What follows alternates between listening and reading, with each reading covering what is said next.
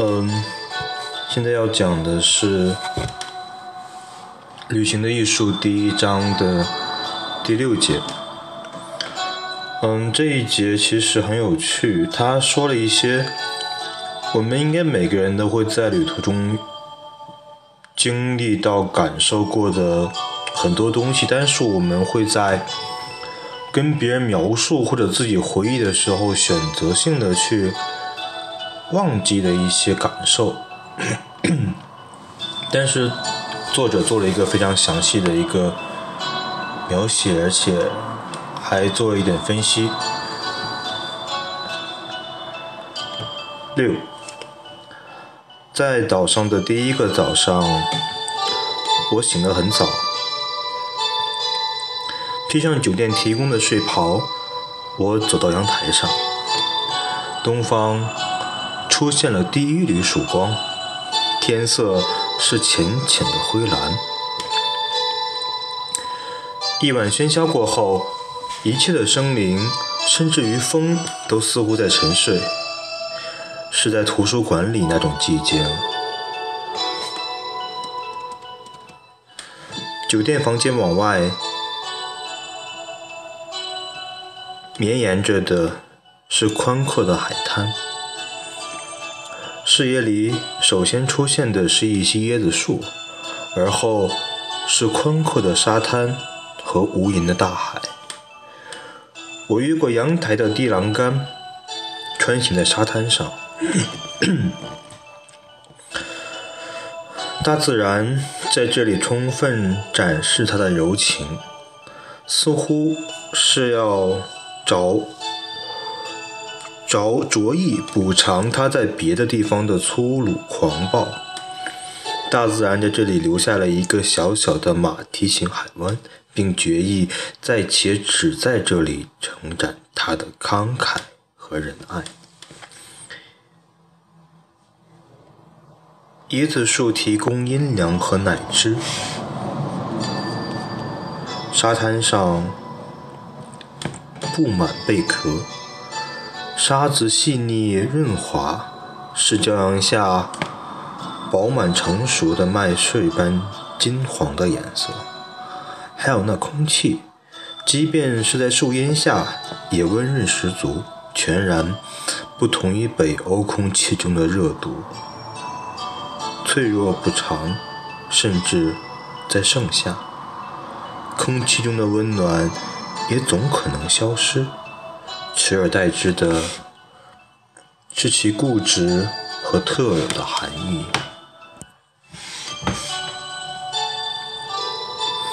在海边，我找了一只躺椅躺下，耳旁涛声絮语，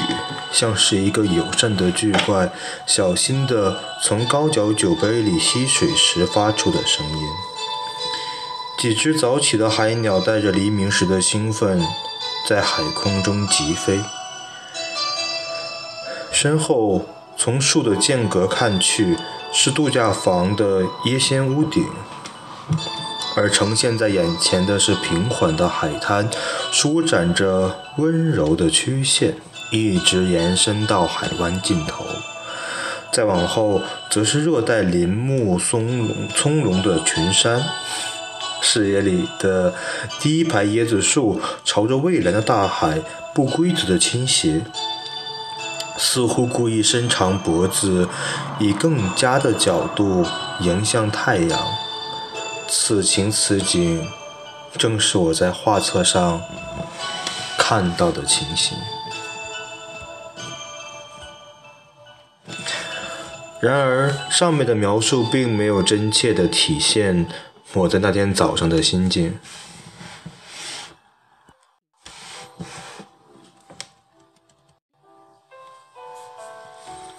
因为我当时的心情不仅困惑，而且沮丧，全然没有当时的此情此景可能传语的轻松。我也许注意到了几只海鸟带着黎明时的兴奋，在海空中疾飞。但我当时的注意力被别的一些事件所分散，它们同此情此景既不相关，也不协调。其中有在飞行途中开始发作的喉痛，担心同事可能没有收到我将外出的通知，两个太阳穴发胀，以及越来越强烈的变异等等。直到那时，我才第一次意识到一个先前被忽视的重大事实：在不经意中，我已经到了这个岛上。我们专注于一个地方的图片和文字描述时，往往容易忘记自我。在家时，我的眼睛反复盯住巴巴多斯岛的每一张摄影图片。并没有想到，眼睛其实是和身体以及在旅行中相伴相随的我们的心智密不可分的，而且在很多情形下，由于它们的存在，我们眼之所见的部分甚至全部的失去了意义。在家中，我们可以专注于酒店房间、海滩或天空的图片。而忽略跟他们密切相关的复杂环境，而这些图片所反映的，只不过是更宽广、更繁杂的生活的一小部分。我的身体和心灵是难缠的伴侣，难以欣赏这趟旅行之美。身体觉得在岛上难以入眠。抱怨天气太热，抱怨这里的苍蝇以及酒店难以下咽的饭菜。心智呢，则感到焦虑、厌倦，还有无名的伤感，以及经济上的恐慌。我们曾期待持久的满足感，但事实情形并非如此。处在一个地方所得的幸福感，和同一个地方联系在一起的幸福感，似乎一定只能是短暂的。对于敏感的心智而言，这种幸福感显然是一种偶然的现象。只是在那么一个短暂的时刻，我们将过去和未来的一些美好的思绪凝合在一起。所有的焦虑顿然释解，我们沉浸于周围世界，真切地感受它们。遗憾的是，这种状况很少能持续十分钟。在我们的意识里，新的焦虑总在生成，一如爱尔兰岛西岸的寒湿气流，每隔几天总要登岛一次。过去的胜利不再辉煌，将来的情形显得复杂不定，影响到眼前的美景，它们也变得像总在我们周围的其他景象一样，让人视而不见。我开始发现了一层我未曾料想到的事实：那个待在家里郁郁寡欢的我。和现在这个正在巴巴多斯岛的我之间是连续的，并无二致，而这种连续性相对应的是风景和气候上的非连续性。岛上，甚至这里的空气似乎都是用一种甜润、全然不同的物质生成的。第一天的上午十点左右。我和 M 躺在我们的沙滩小屋外的躺椅上，海湾的上空飘着一片似带羞涩的云朵。M 戴上耳机，开始细读埃米尔·托尔干的《论自杀》，我则环顾四周。对旁观者而言，我就在我躺着的地方。但事实上，我这里指的是思绪中的我，已确切地离开了躯体，正焦虑着未来，特别是担心午餐费用是否已含在房费之内。两小时后，我们坐在酒店餐厅一角的餐桌旁，享用着木瓜。那个曾经躺离开躺椅上的我的躯体的我，又开始游离身外了，而且离开了巴巴多斯岛，到了一个在接下来的一年里，我将要面对的工面对的问题工程的现场。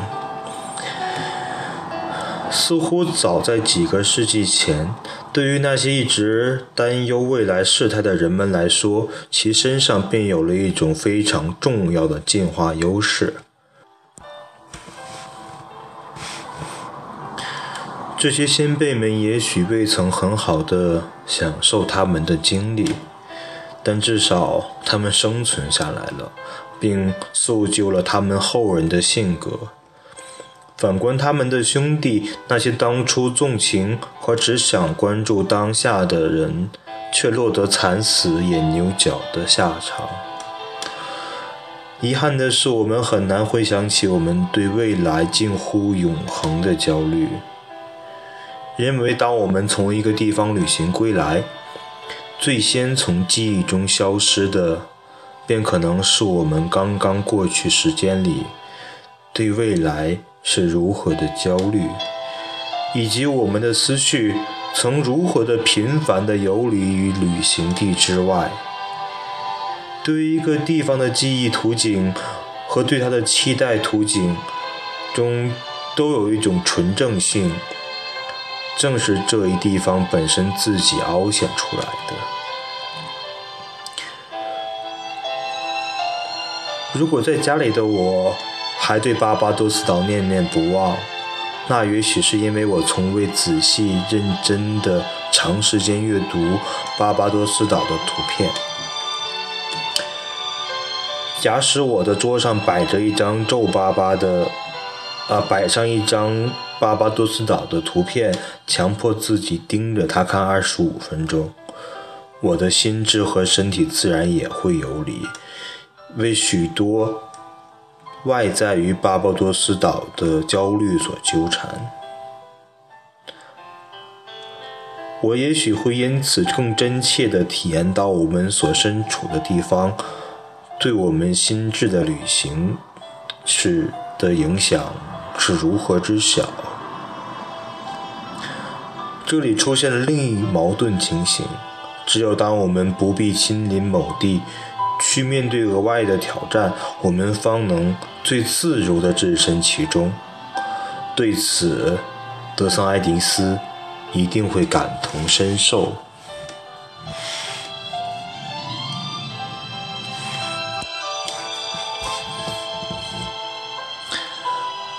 嗯，这一段其实作者描述了一个非常有趣的事情。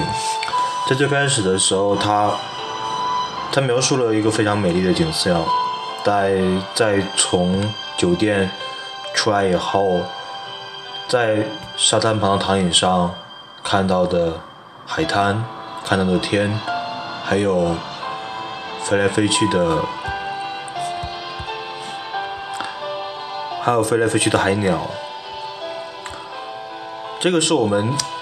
习惯于对别人说的，或者说记在自己游记中的文字。它通常是对美好景象的描绘，这个描绘是符合我们期望的，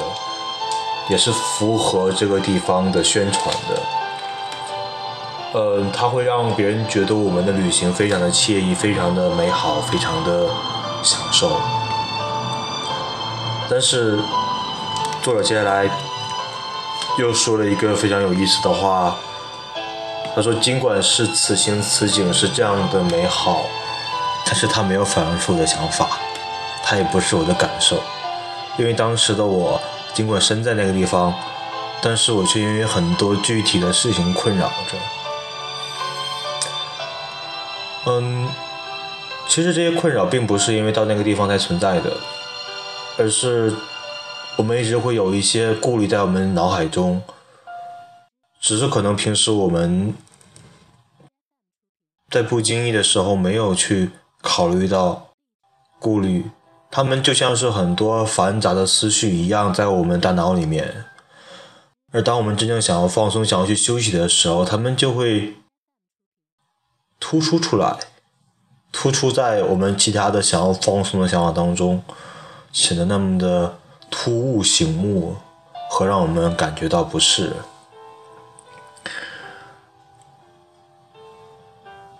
然后他说的一句话，我觉得很对，就是